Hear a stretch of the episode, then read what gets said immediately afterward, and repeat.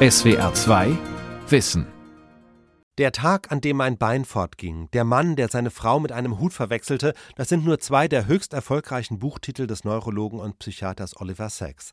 Sacks war ein Meister darin, die Arbeitsweise, aber auch die Fehlfunktionen des menschlichen Gehirns in Form von Geschichten zu erzählen. Sein Buch Zeit des Erwachens wurde ja sogar verfilmt. Nach dem Tod von Oliver Sacks 2015 widmete die Universität Freiburg, genauer das dortige Exzellenzcluster BrainLinks Brain Tools, dem Psychiater einen ganzen Abend, eine öffentliche Veranstaltung, die wir für SWR2 Wissen mitschneiden durften. Ein schönes Beispiel übrigens, wie man wissenschaftliche Veranstaltungen auch gestalten kann. Der Schauspieler Oliver Winterhager liest Texte von Oliver Sacks, der Freiburger Neurologe Andreas Schulze-Bohnhage führt durch den Abend, vertieft die Geschichten mit Beispielen aus der aktuellen Forschung und beantwortet Fragen aus dem Publikum, von denen der eine oder die andere auch von interessanten neurologischen Phänomenen zu berichten weiß. SWR 2 Wissen, Erzähler des Gehirns, eine Hommage an Oliver Sacks. Ja, ich finde es toll, dass so viele Leute gekommen sind. Es ist ja ein etwas ungewöhnlicher Anlass, dass man nach dem Versterben eines Neurologen eine Veranstaltung macht und aus seinen Büchern liest. Sie haben schon gehört, dass Oliver Sacks nicht nur ein sage ich mal, normaler Neurologe war, der Patienten versorgt hat, sondern dass er Falldarstellungen geschrieben hat, die viele Menschen fasziniert haben. Dazu zähle ich mich selbst auch. Ich habe ihn selbst kennengelernt, als ich zu Beginn meines Medizinstudiums von einer Freundin eines seiner Bücher geschenkt bekam, aus dem wir auch gleich etwas hören werden, nämlich das Buch mit dem Titel Der Mann, der seine Frau mit einem Hut verwechselte. Und diese unglaublichen Geschichten, die dort erzählt sind, waren für mich eine der beiden Achsen, die mich zur Neurologie damals gebracht hat. Es war ein Staunen und eine Faszination über die Vielfalt dessen, was unser Gehirn an Phänomenen zustande bringen kann. Warum sind wir hier und was zeichnete Sachs eigentlich aus äh, in seinem besonderen Leben? Aus meiner Sicht sind das vor allen Dingen drei Punkte. Der erste Punkt ist die Haltung, die er seinen Patienten gegenüber einnahm, die in mancher Hinsicht vorbildlich ist für mich. Das zweite war seine unglaubliche Offenheit für die phänomenologische Vielfalt dessen, was Patienten erleben, wenn sie eine Krankheit haben und die Offenheit für die subjektive Erlebnisweise anstelle nur des Theoretischen, was wir in der Schulmedizin darüber stülpen, über diese Krankheit. Und das Dritte ist sein Interesse, wie Patienten mit diesen Krankheitssymptomen leben und ihr Leben gestalten, welche Wege sie finden, trotz dieser Krankheit ein gutes Leben zu führen. Diese Haltung gegenüber Patienten exemplifiziert sich in kleinen Momenten in seinen Büchern. Zum Beispiel gibt es eine kurze Erzählung, der Mann, der aus dem Bett fiel. Das war ein Mann, der plötzlich der Meinung war, dass sein Bein nicht mehr zu ihm gehört. Merkwürdige Empfindung. Und der dieses Bein aus dem Bett geworfen hatte und damit auch selbst hinausfiel. Und der nicht bereit war, wieder in dieses Bett zu steigen, weil er eben wusste, dass dort dieses Bein war, was er ja herauswerfen wollte. Und die Haltung von Sachs war, dass er, nachdem er ihn nicht überreden konnte, sich in das Bett zu begeben, dass er sich zu ihm auf den Boden gesetzt hat und dort sein Gespräch weitergeführt hat. Nun, neurologische Schädigungen führen zu Phänomenen, die das eigene Empfinden verändern können und die zu Erlebnissen führen können, die Patienten oft dem Arzt gar nicht ohne weiteres mitteilen mögen. Aus der Sorge, dass sie von diesem als verrückt betrachtet werden könnten. Wenn man beispielsweise seinen Körper als so fremdartig empfindet wie dieser Patient, der sein Bein aus dem Bett warf, oder wenn man sieht, dass man Dinge wahrnimmt, hört, sieht, fühlt, die nicht da sind und deren Irrealität man wahrnimmt, dann fordert es großes Vertrauen an einen Arzt, dies mitzuteilen. Und es dauert oft Jahre, bis eine Patientenbeziehung so weit gereift ist, dass Patienten dies erzählen oder aber es bedarf eines Arztes, der eine besondere Zuneigung und einen besonderen Zugang zu seinen Patienten hat. Nun hat diese besondere Haltung, die ich in ihm finde, etwas mit seiner Person und seiner Biografie zu tun? Ich denke schon. Sachs sah selbst Außenseiter in vielerlei Hinsicht.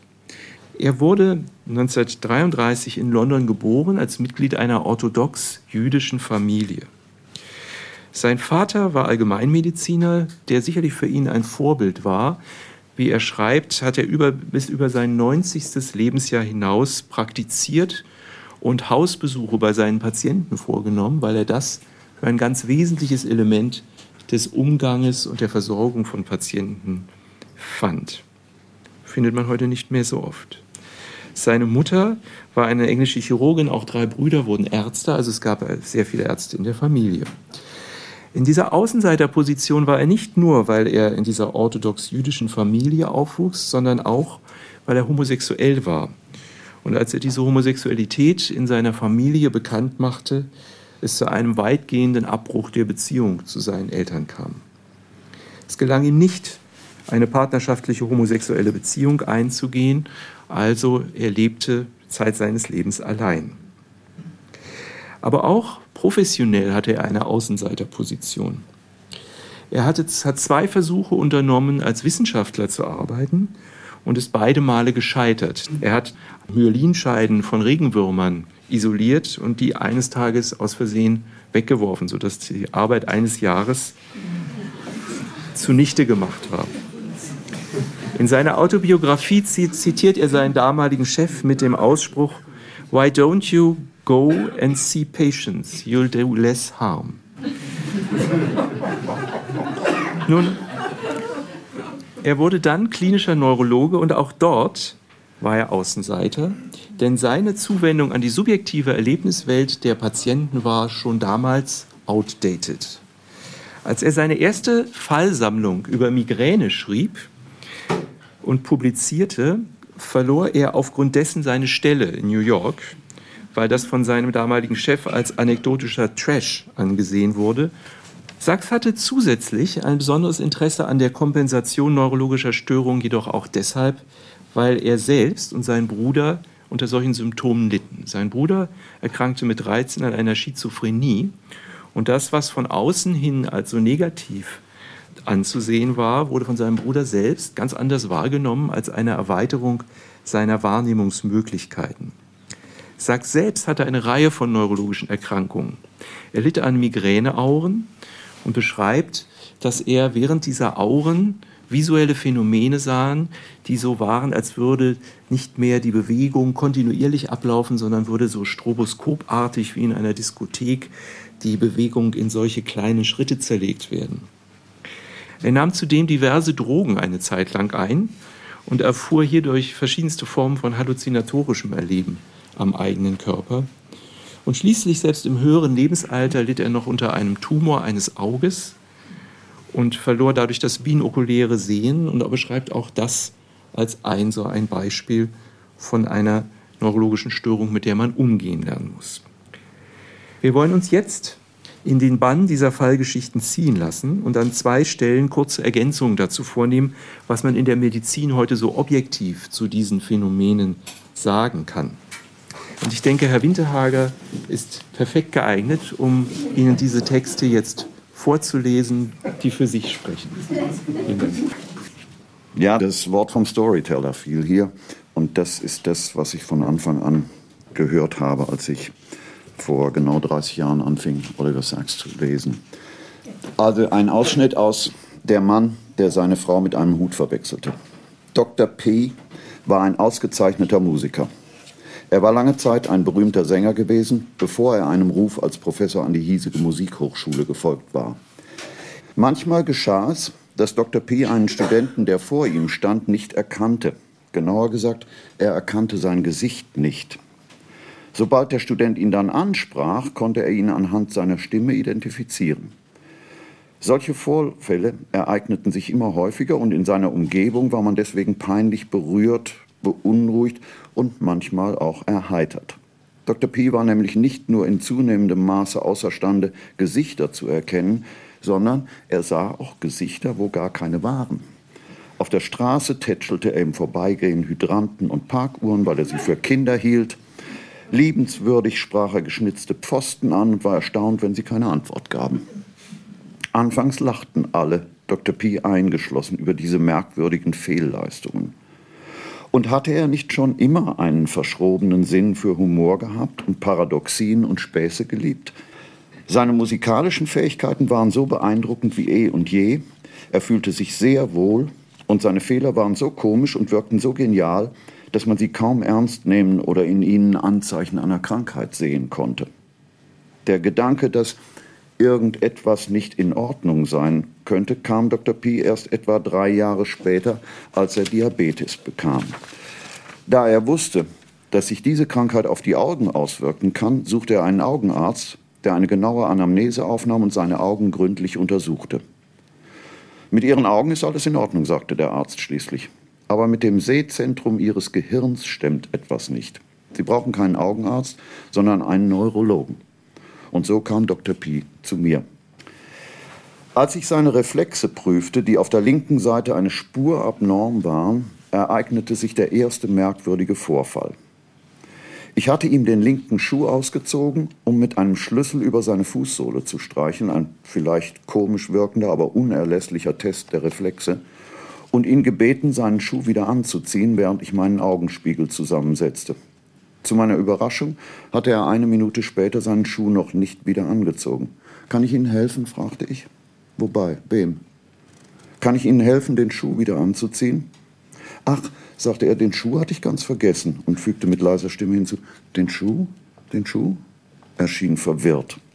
Ihren Schuh, wiederholte ich, Sie sollten ihn vielleicht lieber wieder anziehen. Ohne den Schuh zu beachten, sah er mit intensiver, aber irregeleiteter Konzentration an sich hinunter. Schließlich blieb sein Blick an seinem Fuß hängen.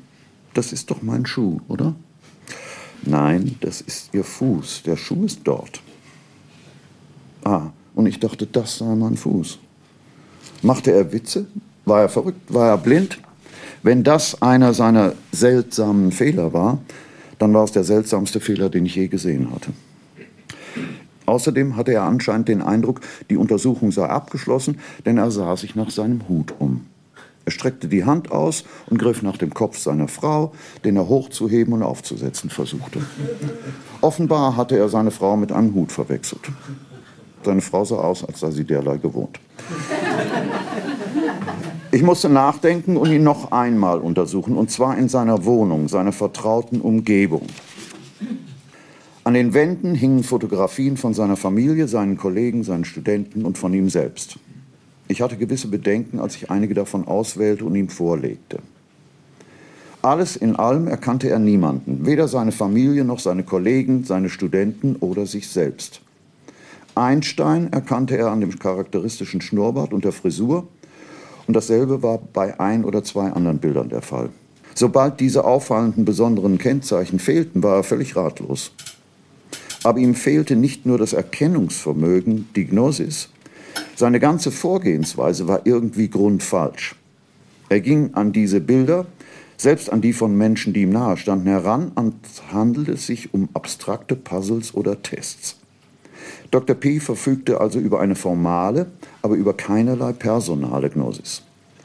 Das erklärte seine Indifferenz, seine Blindheit für die Sprache der Mimik. Für uns ist ein Gesicht Ausdruck der Persönlichkeit. Wir sehen das Individuum gewissermaßen durch seine Persona, sein Gesicht. Für Dr. P. jedoch existierte keine Persona in diesem Sinne, keine äußerliche Persona und keine innere Persönlichkeit. Auf dem Weg zu ihm hatte ich mir eine auffällige rote Rose gekauft und sie in mein Knopfloch gesteckt. Nun zog ich sie heraus und gab sie ihm. Er nahm sie in die Hand, wie ein Botaniker oder Morphologe, der eine Probe untersucht, nicht wie ein Mensch, dem man eine Blume überreicht. Etwa 15 Zentimeter lang bemerkte er ein rotes, gefaltetes Gebilde mit einem geraden grünen Anhängsel. Ja, ermunterte ich ihn. Und was meinen Sie, was es ist, Dr. P? Schwer zu sagen. Er schien verwirrt. Ihm fehlt die einfache Symmetrie der anderen Körper, obwohl es vielleicht eine eigene höhere Symmetrie besitzt. Ich glaube, es könnte eine Blume oder eine Blüte sein. Riechen Sie doch mal dran, schlug ich vor. Und wieder sah er irgendwie verdutzt aus, als hätte ich ihn gebeten, eine höhere Symmetrie anhand ihres Geruchs zu identifizieren. Aber höflich wie er war, kam er meiner Aufforderung nach und hielt die Rose an seine Nase. Mit einem Mal hellte sich sein Gesicht auf. Herrlich, rief er, eine junge Rose. Welch ein himmlischer Duft. Er begann zu summen. Die Rose, die Lilie. Es hatte den Anschein, als vermittle sich ihm die Realität nicht über den Gesichts, sondern über den Geruchssinn. Dr. Pees Gehirn arbeitete wie ein Computer. Er erkannte, wie bei einem Phantombild, schematische Strukturen, ohne damit auch deren Essenz zu erfassen. Ich fragte mich, wie er wohl sein Leben bewältigte. Ich folgte seiner Frau in die Küche und fragte sie, wer es zum Beispiel schaffte, sich anzuziehen.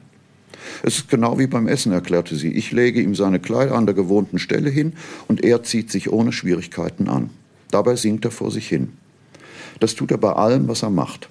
Aber wenn er unterbrochen wird und den Faden verliert, ist er ratlos. Dann weiß er mit seinen Kleidern oder mit seinem eigenen Körper nichts anzufangen. Er singt die ganze Zeit. Esslieder, Anziehlieder, Badelieder, alles Mögliche. Er kann nichts tun, ohne ein Lied daraus zu machen. Während wir miteinander sprachen, wurde ich auf die Bilder an den Wänden aufmerksam. Ja, sagte Frau P., er war nicht nur Sänger, sondern auch ein talentierter Maler. Seine Bilder wurden jedes Jahr in der Hochschule ausgestellt. Neugierig betrachtete ich die Gemälde. Sie waren chronologisch geordnet. Alle seine früheren Werke waren realistisch, wirklichkeitsgetreue Darstellungen. Die letzten Bilder waren, wenigstens für mich, völlig unverständlich. Sie bestanden nur noch aus chaotischen Linien und Farbklecksen. Ich sprach Frau Pi darauf an. Ach, was seid ihr Ärzte doch für Philister, rief sie. Sehen Sie denn nicht seine künstlerische Entwicklung? Er hat den Realismus früherer Jahre abgestreift und sich der abstrakten, stilisierten Kunst zugewandt. Nein, das ist es nicht, dachte ich, hütete mich aber, dies vor Frau Pi auszusprechen. Ihr Mann hatte tatsächlich dem Realismus den Rücken gekehrt und sich der stilisierten Wiedergabe des Abstrakten zugewandt, aber es handelte sich hierbei nicht um eine künstlerische, sondern eine pathologische Entwicklung. Um die Entwicklung einer tiefgreifenden visuellen Agnosie, in deren Verlauf sich jede Fähigkeit zur Vorstellung und Vergegenständlichung, jeder Sinn für das Konkrete, die Realität auflöste. Wir gingen wieder in das große Musikzimmer mit dem Bösendorfer Flügel, wo Dr. Pi sein letztes Stück Kuchen summte. Nun, Dr. Sachs, sagte er, ich sehe, dass Sie mich für einen interessanten Fall halten. Können Sie mir sagen, was mir fehlt? Ich kann Ihnen nicht sagen, was Ihnen fehlt, antwortete ich, aber ich werde Ihnen sagen, was mir an Ihnen gefällt.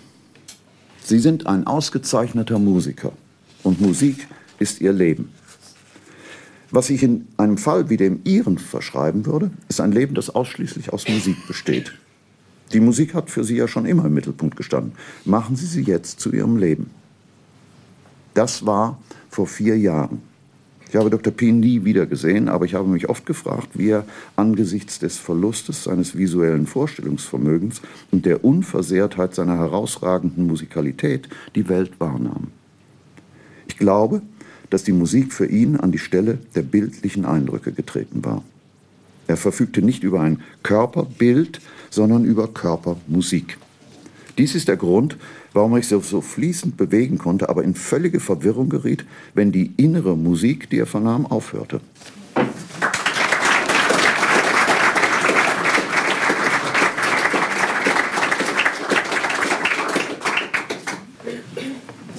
Nun ein Aspekt dessen, was wir gerade geschildert bekommen haben, nennt man Prosopagnosie. Und unter Agnosien allgemein versteht man den Verlust des Verständnisses der Bedeutung eines zunächst einmal normal wahrgenommenen Gegenstandes. Das heißt, wenn wir zum Ophthalmologen gehen, dann würden sie sagen, sie können scharf sehen, sie können fast überall gut hinschauen. Aber die Bedeutung des Gesehenen erschließt sich in bestimmten Bereichen nicht. Es gibt nun verschiedene Theorien, wie es zu diesen Agnosien kommt. Eine Einteilung von Agnosien unterscheidet die aperzeptive Agnosie, das heißt, dass man Reizkomponenten, die in einem solchen Stimulus wie zum Beispiel in einem Gesicht sind, nicht richtig zusammensetzen kann und integrieren kann zu einem Ganzen. Und die zweite ist die, dass man so etwas noch kann, aber dass man dann diese integrierte Wahrnehmung nicht mit dem Kenntnisstand, den man hat und den Erinnerungen, die man hat, mit den Begrifflichkeiten, die man hat, in Verbindung bringen kann. Nun, wie versteht man die Mechanismen, die dazu führen? Dazu muss man sich einen ganz kleinen Moment noch einmal an die Neuroanatomie und Neurophysiologie erinnern. Wir haben Reizorgane, die bestimmte Eindrücke, die wir von außen bekommen, kodieren und an das Gehirn weiterleiten. Und dann gibt es primär sensible Areale im Gehirn für das Sehen, für das Hören, für das Fühlen, für das Riechen, die dann bestimmte Aspekte dieser Eindrücke verarbeiten. Zum Beispiel, wenn wir ein Bild sehen, sehen wir bestimmte Kontraste in diesem Bild, wir sehen Farben in diesem Bild, wir sehen, ob das Bild sich bewegt. Und das wird an verschiedenen Stellen im Gehirn getan. Damit man nun aus diesen Mustern etwas erkennt, muss eine Art von Integration stattfinden, dieser verschiedenen Stellen, die aktiviert werden. Und man muss es abgleichen mit dem, was man an Kenntnissen früher erworben hat, also mit Erinnerungen. Das nennt man auch ein Verbinden dieser Eindrücke, das sogenannte Binding. Nun, wenn wir das an der Prosopagnosie einmal durchgehen, dann ist es so, dass es spezifisch darum geht, dass man Gesichter nicht Individuen zuordnen kann. Es entwickelt sich also, indem man immer wieder jemanden sieht oder Gedichter sieht, keine Vertrautheit hiermit oder Familiarität, nicht einmal gegenüber dem eigenen Gesicht. Das heißt, Patienten mit einer Prosopagnosie können sogar unsicher sein, ob sie selbst vor dem Spiegel stehen oder jemand anders.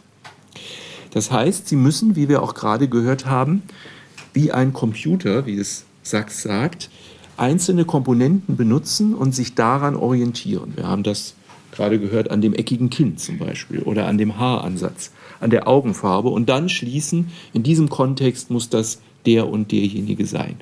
Nun, wie machen wir das praktisch? Wenn wir jemanden ansehen als Gesunde, dann haben wir ein ganz bestimmtes Muster. Wir schauen nämlich im Wesentlichen auf die Augenpartie. Und wir können schon anhand der Augenpartie alleine sagen, okay, das ist ein Gesicht. Wir brauchen die ganzen anderen Komponenten eigentlich nur sehr wenig. Und es gibt nun verschiedene Theorien, wie insgesamt so ein Gesicht sich zusammensetzt. Die eine Theorie, die darauf beruht, dass man eigentlich schon diese Einzelkomponenten irgendwann zu einem Ganzen zusammen komponiert. Und die andere Theorie, dass man eigentlich eine Gestalt eines Gesichtes spezifisch erlernt hat wahrzunehmen. Nun, Patienten mit einer Prosopagasie können das nicht. Das Gleiche trifft bei anderen Objektklassen zum Teil nicht zu. Also wenn Sie zum Beispiel sich Automarken ansehen, kann es sein, dass Sie das perfekt unterscheiden können. Oder Vogelsorten. Ja, also das als Beispiel, wie man aus objektiver Seite versuchen kann, sich solchen Schädigungen, solch einer spezifischen Prosopagnosie zu nähern. Aber ich denke, das Spannendere ist manchmal, was der Patient selbst so tut und empfindet. Vielen Dank. Ja, vielen Dank an beide äh, Redner. Wir möchten jetzt gemeinsam mit Ihnen diskutieren, was wir jetzt gehört haben. Zuallererst, was mich äh, jetzt, muss ich sagen, immer beeindruckt hat an den ähm, Texten von Oliver Sacks, ist eben, wie Sie selbst schon gesagt haben, diese Art, wie er sehr persönlich mit seinen Patienten in den Austausch tritt, also sich, sich wirklich mit der Lebenswelt seiner Patienten auseinandersetzt wird es heutzutage auch noch so intensiv betrieben und ist es etwas, was für die Neurologie ähm, wichtig ist? Tja, das ist eine schwierige Frage. Also ich denke, jeder, der schon beim Arzt war, weiß, dass die Medizin heute unter sehr hohem Zeitdruck versucht, viele Patienten zu behandeln und das hängt sicherlich sehr an dem individuellen Arzt, ob er sich die Zeit nimmt für die Patienten und es hängt sicherlich auch von den Bedingungen ab, unter denen man arbeitet, in welchem Umfang man das machen kann. Ich denke, die Bedingungen sind dafür nicht günstig, aber ich bin auf der anderen Seite auch überzeugt, dass es immer noch viele Ärzte gibt, die das Individuum wahrnehmen und sich auch mit demjenigen beschäftigen, mit dem sie zu tun haben. Und ich denke, gerade bei chronischen Erkrankungen und neurologische Erkrankungen sind ja oft auch Erkrankungen, die die Patienten über Jahre begleiten und wo auch Ärzte dann den Patienten über Jahre begleiten, gibt es sicherlich solche Konstellationen auch heute noch. Würden Sie sagen, Oliver Sachs war ein guter Arzt? Ich denke, er war ein sehr guter Arzt, denn ich denke, wenn man sich vorstellt, äh, was er für eine Zuwendung gehabt hat, er ist Patienten über hunderte von Meilen in den USA nachgefahren, wenn sie sich an ihn gewandt haben. Er hat äh, sich sehr intensiv ihnen gewidmet und versucht, ihre ganze Lebenssituation zu verstehen und zu erleben. Ich denke, das ist vorbildlich. Als Neurologe ist man halt in vielerlei Dingen eingeschränkt und zu seiner Zeit sicherlich besonders, als er praktisch tätig war. Viele dieser Krankheiten kann man ja nicht heilen, man kann sie nicht behandeln, sondern man kann den Patienten unterstützen in seiner Erkrankung und ihm zum Verständnis seiner Erkrankung beitragen. Und insofern, ich denke, ist das, was er gemacht hat, in den Bereichen, mit denen er sich beschäftigt hat, vorbildlich gewesen. Sicherlich wird man sich als Neurologe heutzutage wünschen, auch noch mehr tun zu können also die Krankheiten mehr heilen zu können. Aber ich denke, der erste Schritt ist, sie erstmal wahrzunehmen und seinen Ansatz zu versuchen zu verstehen, wie, wie man mit einer Krankheit richtig umgehen kann und wie man sie gut in sein Leben integrieren kann, ist ja ein auch mindestens so wichtiger wie der, wenn man sich anschaut, was wir heute leisten können in der Medizin, was wir nun im exakten Fall auch direkt bewirken können. Also mich hat die, die Szene oder die Stückchen beeindruckt, wie, der, wie er sich nicht anziehen konnte, ohne dass er singt dabei. Und das hätte ich gerne mal erklärt gekriegt. Das ist tatsächlich etwas, was in der Rehabilitation auch benutzt wird. Also wenn man zum Beispiel einen Schlaganfall gehabt hat auch oder irgendeine Schädigung im motorischen System, dann kann man das motorische System durch bestimmte Rhythmen unterstützen, um zum Beispiel solche Bewegungen, die ja in einem bestimmten Rhythmus ablaufen, äh, durchzuführen. Und das gilt äh, interessanterweise nicht nur so für unsere periphere Motorik, sondern auch für das Sprechen. Also sogar Aphasiker, die eine Sprachstörung haben, können unterstützt werden dadurch, dass sie das mit einer Melodie verbinden. Und dann fällt es ihnen wesentlich leichter, gerade sogenannte Broca-Aphasiker, die so eine gewisse gehemmte Sprache haben, wo es sehr viel Anstrengung kostet, etwas auszusprechen können, dann, wenn sie das in Form eines Liedes machen, benutzen, um wesentlich flüssiger zu sprechen. Also offensichtlich unterstützt Musik Musik unseren Bewegungsablauf. Wir kennen das alle so intuitiv, wenn wir uns zu Musik eben auch bewegen wollen. Es ist ja auch ein Lustgefühl damit verbunden, aber es unterstützt offensichtlich auf Weisen, die wir nicht ganz genau verstehen oder vielleicht, wir haben ja auch Musikwissenschaftler da, ähm, unterstützt unser motorisches System, indem eben solche Rhythmen praktisch über die Basalganglien vermittelt Bewegungsabläufe flüssiger machen und damit eben auch unterstützen solche rehabilitativen Prozesse. Jetzt weiß ich auch, warum das Café Scientifique heißt. Das nächste Stück, was ich lese, ist deutlich kürzer als dieses erste. Ja, das ist ein schönes Stück auch. Heißt Erinnerung aus dem gleichnamigen Buch. Bis auf die Tatsache, dass Mrs. O.C. etwas schwerhörig war, ließ ihre Gesundheit nichts zu wünschen übrig. Sie lebte in einem Altersheim. Eines Nachts im Januar 1979 träumte sie lebhaft und sehnsuchtsvoll von ihrer Kindheit in Irland, vor allem von den Liedern, die man damals sang und zu denen man tanzte. Als sie aufwachte, war die Musik immer noch klar und deutlich zu hören. Ich träume wohl noch, dachte sie, aber dem war nicht so. Aufgeregt und verwirrt stand sie auf. Es war mitten in der Nacht. Irgendjemand musste das Radio angelassen haben. Aber warum war sie die Einzige, die sich dadurch gestört fühlte? Sie überprüfte jedes Radio, das sie finden konnte, aber alle waren abgestellt. Dann kam ihr ein anderer Gedanke. Sie hatte gehört, dass Zahnfüllungen manchmal wie ein Empfänger funktionieren und Radiowellen mit ungewöhnlicher Intensität auffangen können. Das ist es, dachte sie. Eine meiner Füllungen spielt das Radioprogramm. Das wird bald vorbei sein. Morgen früh gehe ich zum Zahnarzt. Sie klagte ihren Leid der Nachtschwester, die sagte, ihre Zahnfüllungen seien einwandfrei aus. In diesem Augenblick kam Mrs. O.C. ein anderer Gedanke. Welcher Sender, fragte sie sich, würde mitten in der Nacht irische Lieder in dieser Lautstärke spielen? Lieder, nur Lieder, ohne Ansage oder Kommentare. Und ausschließlich Lieder, die ich kenne. Welcher Sender würde wohl nur meine Lieder spielen und sonst nichts? Das war der Punkt, an dem sie sich fragte, ist das Radio vielleicht in meinem Kopf? Als ich schließlich dazu kam, ein EEG zu machen, hörte sie nur noch gelegentlich kurze Musikfetzen, alles in allem etwa zwölfmal am Tag. Nachdem sie sich hingelegt hatte und die Elektroden an ihrem Kopf befestigt worden waren, bat ich sie still zu liegen, nicht zu sprechen und nicht in Gedanken zu singen, sondern ihren rechten Zeigefinger ganz leicht zu heben. Diese Bewegung würde das EEG nicht beeinflussen, wenn sie ein Lied hörte. Im Verlauf der zweistündigen Aufnahme hob sie dreimal ihren Finger und jedes Mal zeichneten die Schreibfedern ausgeprägte Spitzen und Kurven auf, die auf eine starke Aktivität der Schläfenlappen schließen ließen. Damit war bestätigt, dass sie tatsächlich Anfälle im Bereich der Schläfenlappen hatte. Diese Anfälle sind stets die Grundlage von Erinnerungen und authentischen Halluzinationen. Aber wie kam es, dass dieses seltsame Symptom so plötzlich auftrat? Ich ließ eine Computertomographie vornehmen und dabei stellte sich heraus, dass sie tatsächlich eine kleine Thrombose oder einen Infarkt im Bereich ihres rechten Schläfenlappens gehabt hatte. Das plötzliche Erklingen irischer Lieder mitten in der Nacht die Aktivierung musikalischer Gedächtnisspuren in der Hirnrinde war offenbar die Folge eines Schlaganfalls und mit dem Pfropf löste sich auch die Musik langsam auf. Erst im Juni 1983 stieß ich auf einen ähnlichen Fall. Ich wurde zu Mrs. O.M. gerufen, die inzwischen im selben Altersheim wohnte. Mrs. O.M. war ebenfalls über 80, intelligent, geistig rege und etwas schwerhörig.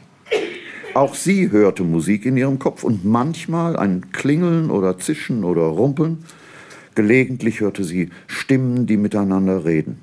Meistens klangen diese weit entfernt und redeten alle auf einmal, so dass sie nie verstehen konnte, was sie eigentlich sagten. Sie hatte nie mit irgendjemandem über diese Symptome gesprochen und vier Jahre lang insgeheim befürchtet, sie sei verrückt. Aber was ging wirklich in den Gehirnen von Mrs. O.C. und Mrs. O.M. vor? Der Ausdruck musikalische Epilepsie klingt wie, wie ein Widerspruch in sich. Denn Musik ist normalerweise von Gefühl und Bedeutung erfüllt und korrespondiert mit etwas tief in uns selbst, mit der Welt hinter der Musik, um es mit Thomas Manns Worten zu sagen, während in dem Begriff Epilepsie das genaue Gegenteil mitschwingt. Epilepsie ist ein grobes, willkürliches, physiologisches Ereignis, das sein Opfer wahllos überfällt und mit keinerlei Gefühl oder Sinn erfüllt ist. Daher erscheint musikalische Epilepsie oder individuelle Epilepsie als ein begrifflicher Widerspruch. Und doch gibt es solche Epilepsien, wenn auch ausschließlich im Zusammenhang mit Anfällen, von denen die Schläfenlappen betroffen sind, also jener Teil des Gehirns, in dem das Erinnerungsvermögen lokalisiert ist. Es ist nicht ungewöhnlich, dass ein Epileptiker zu Beginn eines Anfalls vage und doch außerordentlich komplexe Bewusstseinszustände überkommen. Dieser komplexe Bewusstseinszustand, die sogenannte intellektuelle Aura, ist in allen Fällen genau oder jedenfalls im Wesentlichen gleich. Einen Monat nach meinem Besuch bei Mrs. O.M. las ich in der New York Times einen Artikel mit der Überschrift Hatte Schostakowitsch ein Geheimnis?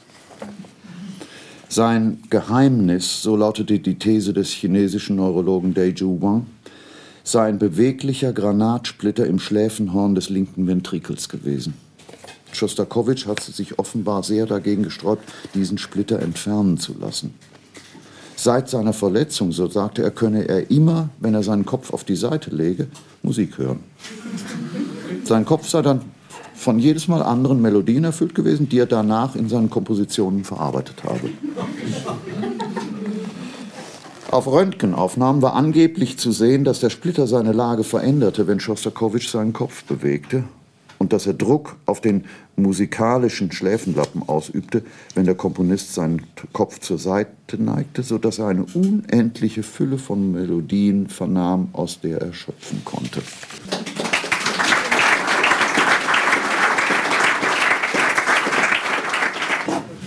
An der Stelle muss ich natürlich wieder einsteigen und will Ihnen ganz kurz noch etwas zu diesen akustischen Auren bei Epilepsien erzählen. Epilepsien sind sehr, sehr häufige Erkrankungen unseres Gehirns. Ein Prozent der Bevölkerung haben solche Epilepsien und sie beruhen auf einer abnormen Synchronisation von Hirnaktivität. Wie sich das äußert, Das hängt ganz davon ab, wo im Gehirn diese abnorme Synchronisation stattfindet. Und so gibt es für alle möglichen Phänomene bestimmte Hirnareale.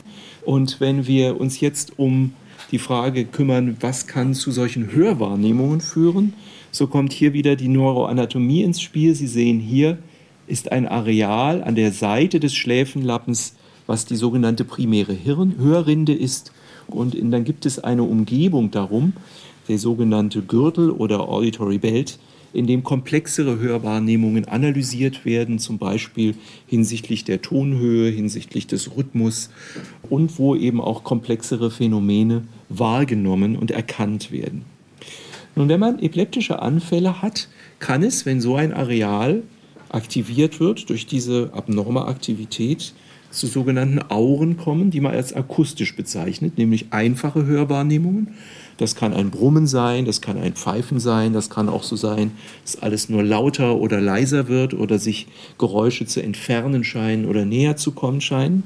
Oder aber auch es kann zu komplexeren Wahrnehmungen kommen, wie Sprache und Musik. Also das so als Beispiele, was Patienten mit solchen Schläfenlappenepilepsien erleben können. Das können also Musiken sein, die sie erkennen können oder nicht erkennen, sein Stimmen sein, die sie hören. Hier zeige ich Ihnen ein Bild. Das ist ein Patient, der bei uns gerade im Moment auf der Station ist. Der hat eine Epilepsie, ist ein Physiker. Und auch bei ihm beginnt die Epilepsie mit einer solchen akustischen Aura, dass er also eine veränderte Hörwahrnehmung hat.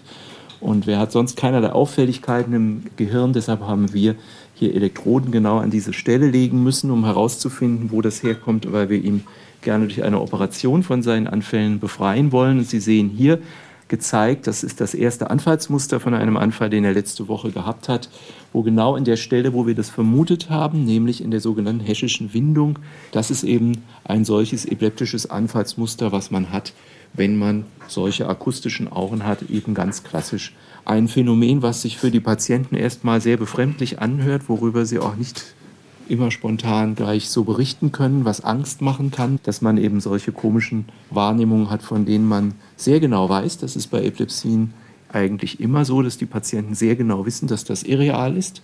Gibt es also nicht einen Zweifel, wie man es bei psychiatrischen Krankheiten oft hat aber wenn man trotzdem eben das gar nicht verstehen kann, wie solche Dinge zustande kommen können. Und Sie haben gerade gehört, die Diskussion, ob Schostakowitsch sowas auch hatte, ist, glaube ich, nicht gelöst, aber es gibt zumindest diesen Arzt, der das berichtet hat, dass er sich bei ihm vorgestellt hat und das dann nicht operiert lassen wollte, weil die Musik so schön war.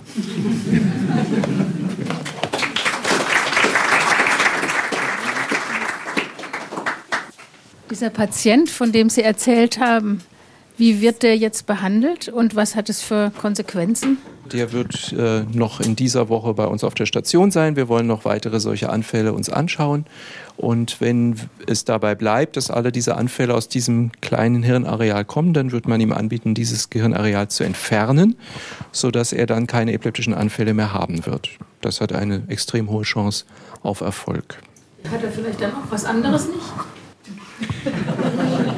Berechtigte Frage. Wir haben ja gerade gesagt, dass dort die Hörwahrnehmung lokalisiert ist. Glücklicherweise ist es so, dass unser Hören im Gehirn auf beiden Seiten repräsentiert ist. Das heißt, wir haben zwei äquivalente Areale rechts und links und wir können auch Sinneseindrücke von beiden Seiten mit beiden Hirnhemisphären verarbeiten, sodass ein Patient, den man in diesem Bereich operiert, keine bleibenden Beeinträchtigungen davon hat.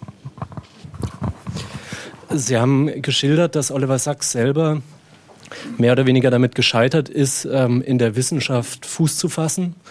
Trotzdem gibt es Ansätze oder äh, inwieweit ist es vernünftig, die Erkenntnisse von Oliver Sacks in der modernen Schulmedizin zu integrieren oder anders gefragt, was kann die Schulmedizin aus diesen subjektiven Beschreibungen lernen?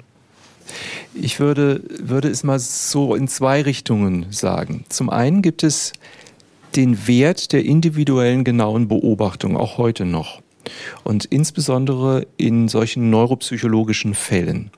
Es gibt also eigentlich wenige Bereiche, wo man sich noch so viel mit Einzelfellbeschreibungen auf einem sehr hohen detaillierten Niveau beschäftigt wie bei neuropsychologischen Defiziten, weil das Prinzip, um diese zu verstehen und um die Gehirn, um das Gehirn zu verstehen aus solchen Fällen, das ist, dass man sogenannte Dissoziationen sucht. Das heißt, man versucht isolierte Symptome zu finden, die nicht mit einem anderen vergesellschaftet sein müssen, um dann solche sozusagen Komponenten unserer Hirn Leistung genau untersuchen zu können. Das heißt, in der Neuropsychologie-Forschung gibt es weiter solche Studien an einzelnen Patienten, die Patienten über Jahre sehr genau mit verschiedenen Tests untersuchen. Das ist der eine Punkt. Der andere Punkt ist eben der, dass die subjektive Seite des Erlebens eine Seite ist, die für die Krankheit von mindestens so großer Bedeutung ist wie das, was wir objektiv sehen können. Und ich habe Ihnen das auch an einem Beispiel gezeigt, wo diese funktionelle Kernspintomographie eine Aktivierung zeigt in einem Areal, wo wir sagen würden, da ist eigentlich die Gesichtserkennung, aber der Patient konnte keine Gesichter erkennen. Das heißt, wir sind immer noch nicht so weit, dass wir wirklich aus der Hirnaktivität ablesen können, was der Patient wirklich subjektiv empfindet. Also ich bin fasziniert von, von einem Schläfenlappen. Also was die alles können. Also die, außer Epilepsie kam Kunst und Musik und angeblich ja auch religiöse Phänomene. Also man kann ja auch ein, All, ein Allheitsgefühl mit, mit Gott und der Welt empfinden. Also die Schläfenlappen, ich finde, die sind unheimlich wertvoll. Ich bin total begeistert. Äh, ja, eine Teilfrage wäre, glauben Sie, dass Oliver Sachs ein guter Forscher war? Und damit zusammenhängt vielleicht die Frage, gibt es für Sie manchmal den Konflikt, einen äh, Patienten so interessant zu finden und so viel daran zu entdecken, dass Sie ihn gar nicht vielleicht therapieren wollen? Also äh, das wohl eher nicht. Obwohl es tatsächlich Situationen gibt, wo Patienten sagen, sie möchten bestimmte Formen von epileptischen Anfällen, die ich ja vor allen Dingen behandle, nicht verlieren. Das gibt es in extremen Ausnahmefällen tatsächlich. Aber ob er ein guter Forscher war, haben Sie gefragt. Ich denke, die Möglichkeiten, die er hatte in seiner Zeit, waren sehr limitiert.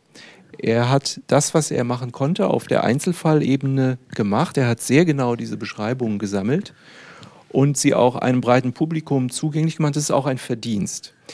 Er hat nie systematisch geforscht darüber. Und ich denke, viele der Methoden, die man braucht, um diese Dinge zu erforschen, mit denen er sich jetzt beschäftigt hat, wie zum Beispiel Prosopagnosin, da ist tatsächlich vieles auch erst in den letzten 15, 20 Jahren möglich geworden. Was die Bildgebung betrifft, was elektrophysiologische Methoden angeht, war vieles von dem in den 70er, 60er, 80er Jahren tatsächlich nicht zur Verfügung.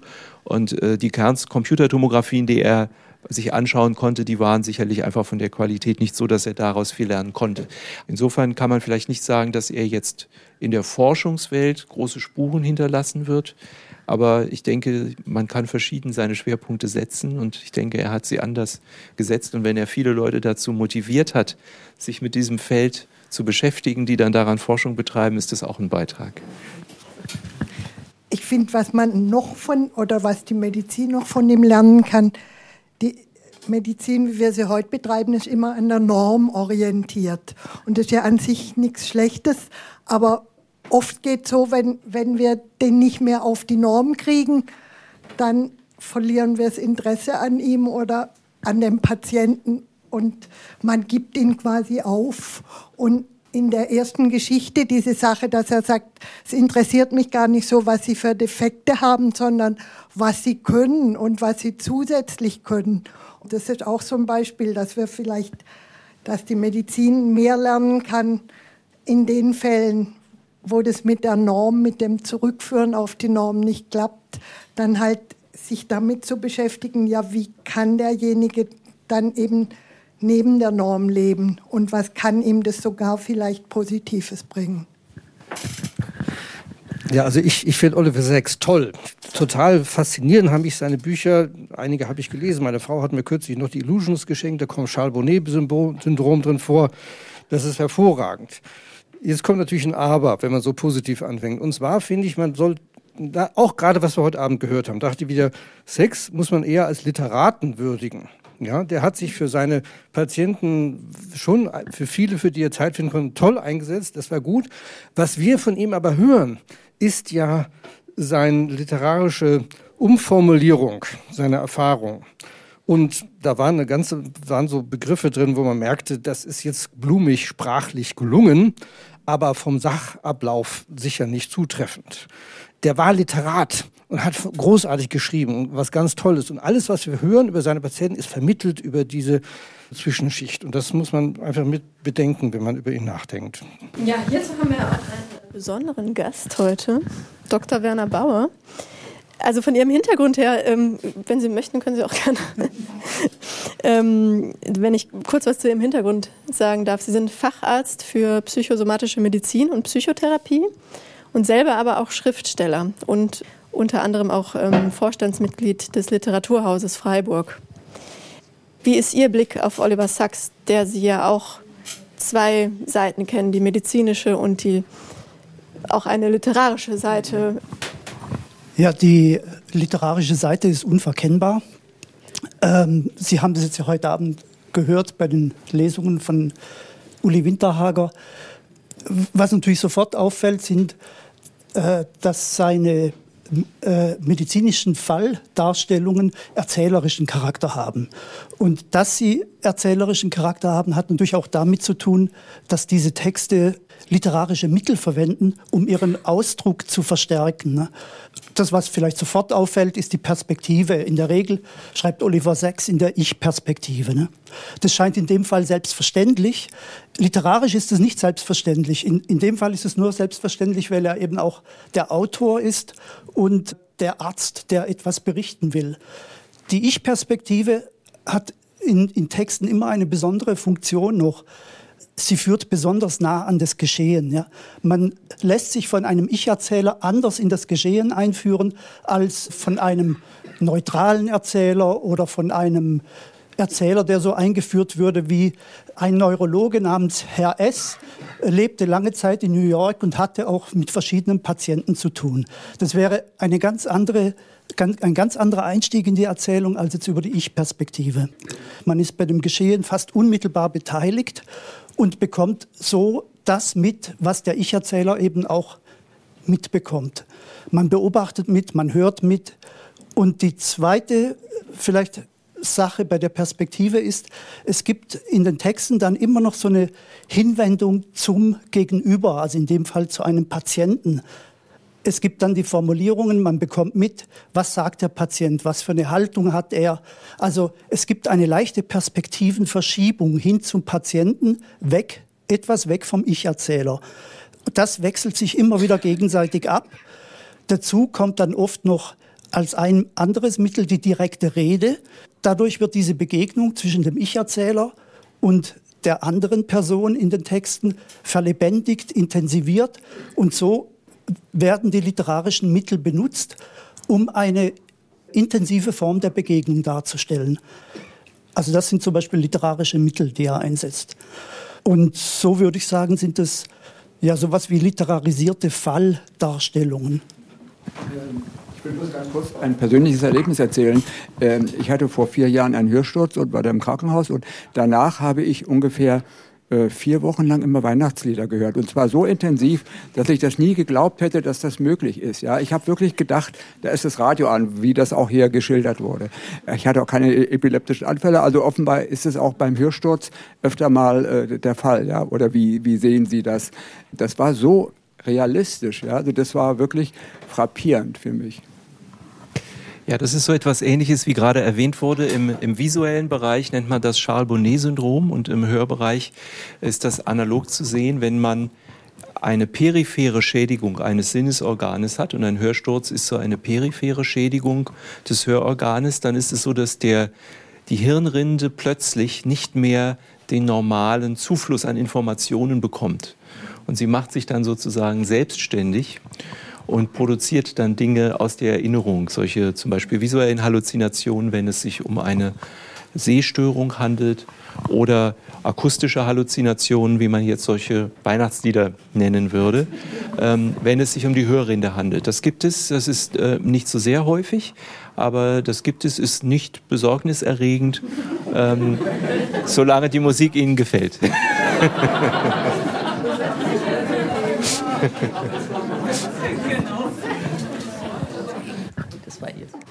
Ich hätte noch eine Frage an den Herrn Winterhager. Finden, finden Sie die Charaktere, die in den Büchern von Oliver Sacks beschrieben sind, interessant als Schauspieler und fänden Sie es angemessen oder könnten Sie sich vorstellen, das auf die Bühne zu bringen?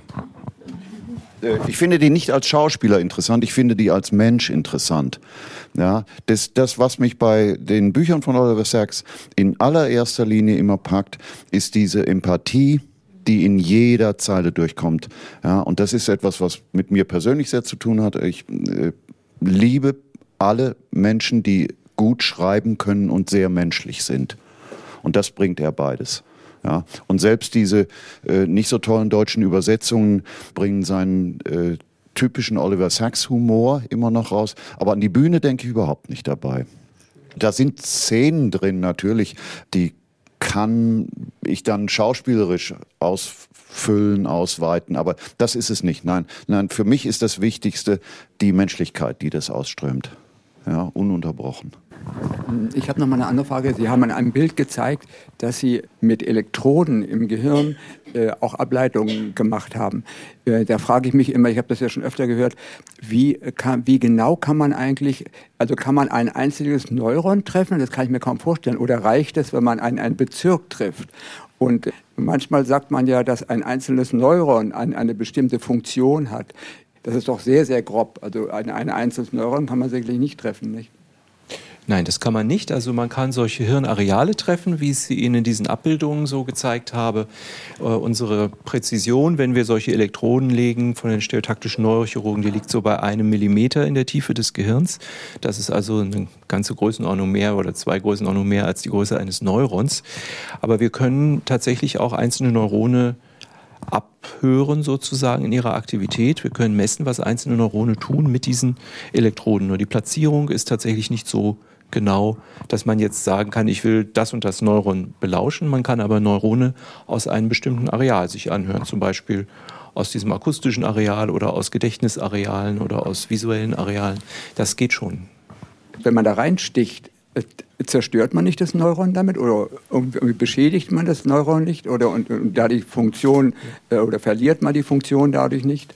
Genau, also bei den Neuronen, die wir jetzt bei Menschen untersuchen, ist es so, dass das sogenannte extrazelluläre Registrierungen sind. Also da liegt eine Elektrode eigentlich nicht in dem Neuron, sondern in der Nachbarschaft des Neurons und kann dann aber sozusagen abhören, wie oft das Neuron feuert. Und mit diesem Feuern dieses Neurons, also dem Bilden von Aktionspotenzialen, wird ja die Aktivität sozusagen wiedergespiegelt. Ja? Also wir können in der Tat nicht in die Nervenzelle hineingehen, so wie das unsere Biologen hier tun, äh, die dann also noch die Kanäle äh, sich anschauen können oder die Kinetik von bestimmten Rezeptoröffnungen. Das können wir alles nicht. Wir können aber sozusagen die Gesamtfunktion der Nervenzelle belauschen, was, was tut sie im Sinne von Feuerraten und vom Verhalten untereinander, was gibt es da für Interaktionen. Das kann man heutzutage auch beim Menschen untersuchen. Jetzt muss ich doch noch mal meine Frage ein bisschen anders äh, formulieren. Äh, was ist denn der Unterschied zu Ohrwürmern? Ein Ohrwurm? ja. Das äh, ist eine gute Frage, die ich nicht beantworten kann.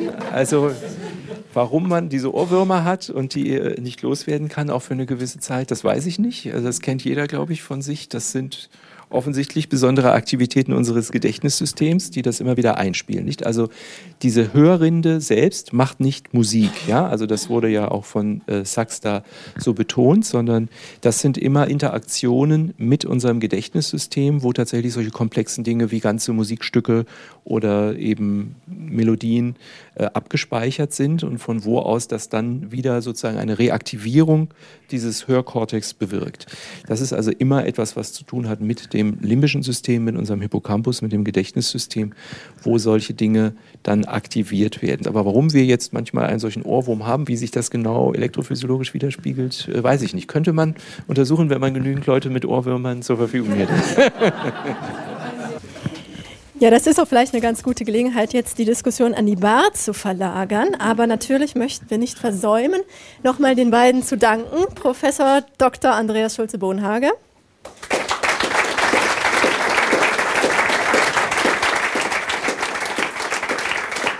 Und Ulrich Uli Winterhager vom Theater der Immoralisten. SWR 2 Wissen, Erzähler des Gehirns, eine Hommage an Oliver Sacks. Das war ein Mitschnitt aus dem Café Scientifique an der Universität Freiburg von 2016. SWR 2 Wissen. Manuskripte und weiterführende Informationen zu unserem Podcast und den einzelnen Folgen gibt es unter swr2wissen.de.